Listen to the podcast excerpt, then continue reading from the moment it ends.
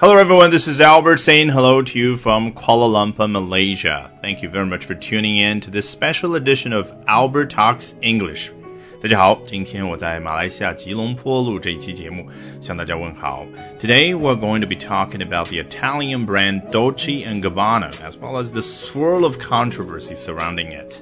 身处漩涡当中的意大利品牌 Dolce and Gabbana。大家好，今天我们首先来看一下美国的 CNBC 啊，这家财经媒体是怎么说的。Dolce and Gabbana goods disappeared Thursday from Chinese e-commerce sites as the fallout grew over remarks insulting to China that were apparently made by two of its Instagram accounts. 尽管他们这位设计师 Stefano Gabbana 比较傲娇，不太尊重我们中国的文化历史， 但是 we are a bigger person，我们不要和他一般计较，不要影响到我们对于意大利、对于其他国家的文化、历史、语言的好奇心。就拿意大利语的这个发音来说，虽然我自己也没有学过这一门语言，但是你听多了之后会发现，诶，和南欧其他的国家，比如说西班牙、葡萄牙的语言相比呢，他们有一个共同的特点，那就是。非常的奔放，那种奔放的感觉是怎么来的？就在于他们绝大多数的词汇结尾的部分呢，嘴巴都是张着的啊。语言学家会告诉你，结尾呢是以元音结尾的。那什么叫元音？就是嘴巴张着的状态发出来的声音嘛。那所以跟他们北方那些邻居相比，比如说日耳曼人，比如说北欧的那些语言相比呢，就更加的奔放。因为北欧国家的语言很多词汇都是以嘴巴闭着的状态结尾的啊，就是所谓的以辅音结尾啊。比如说英语啊，同样也是一个日耳曼语言变换过去的语言。This is fantastic，你发现没有？s z k 都是嘴巴闭合的状态发出来的，音量比较有限的辅音啊。那德语的版本呢，更加有这个特点。Das ist fantastisch。对于这样一个有意思的现象，我个人有一个不太成熟的猜测吧。我觉得还是地理决定论，也就是跟气候是紧密相关的。你想想，西班牙、葡萄牙、意大利这样的一些濒临地中海的国家，自古以来应该就是比较温热的，所以。说话的时候干嘛老是把嘴给闭着？我吃不消，我要散热呗。那北方那些日耳曼部落，那些他们称之为蛮族的邻居们，可就没有这么命好。你想想，人家冬天的时候那是多么的冷啊，而且在森林里面。所以我说话的时候干嘛张着嘴巴？我得尽可能的把嘴型做到小啊，这样才能够度过严寒的冬天。好，回到文章正文，这个意大利品牌的 goods 各种各样的商品们怎么样了呢？disappeared Thursday，周四的时候消失了。从哪儿消失？From Chinese e-commerce sites，从中国电子商务的站点上面消失了。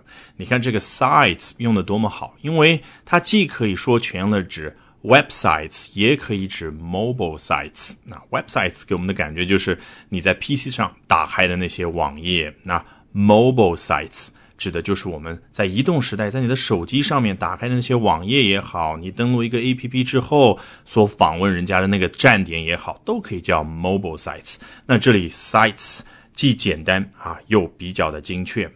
其实我们知道句子到这儿已经很完整了，那后面 as the fallout grew over remarks 等等，是不是就跟我们之前接触的那种 before after When 一样的，就相当于是一个连接词。我交代一下时间次序上的一种关系。这个 as 有一种平行线的关系啊，就好像下面这件事儿呢是和刚刚这件事同时发生的。我要跟你介绍一下，与此同时啊，发生的什么事儿了呢？The fallout grew over remarks.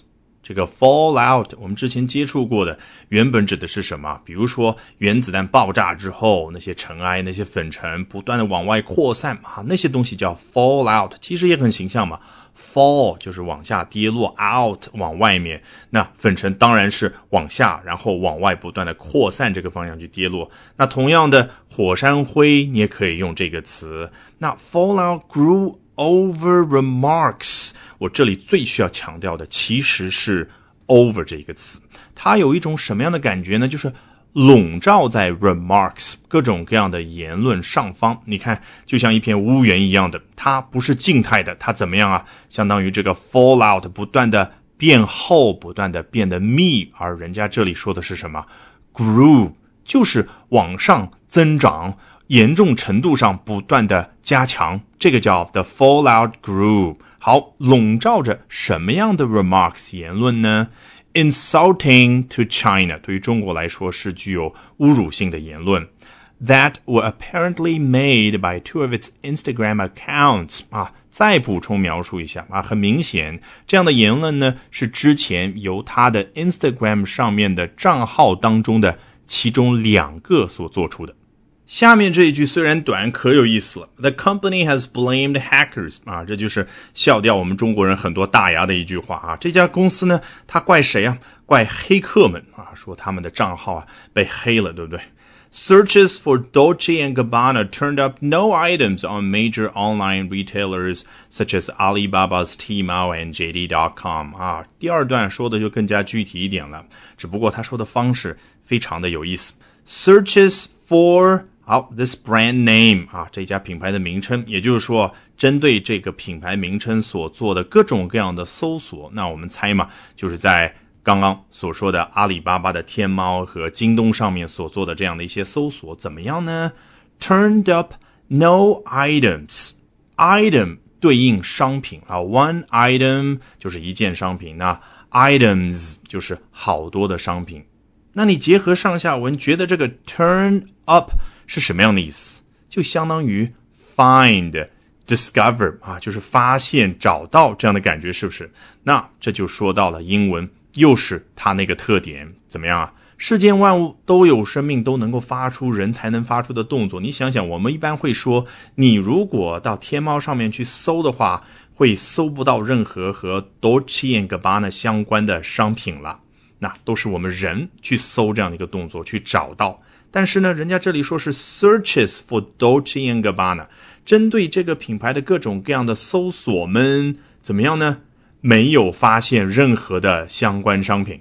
那在什么地方发现呢？人家这里没有说 Chinese e-commerce sites，毕竟刚刚已经介绍过了，他换了一个说法叫 major online retailers 啊，主要的在线的零售商那儿。那我们都知道，天猫也好，京东也好，当然可以称作是 online retailers。与之相对应的是什么？offline retailers 就是我们传统的实体零售店面。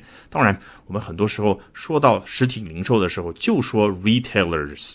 Both companies didn't respond to requests for comment。下面这一句话，我们在读新闻报道的时候啊，经常会看到。为什么？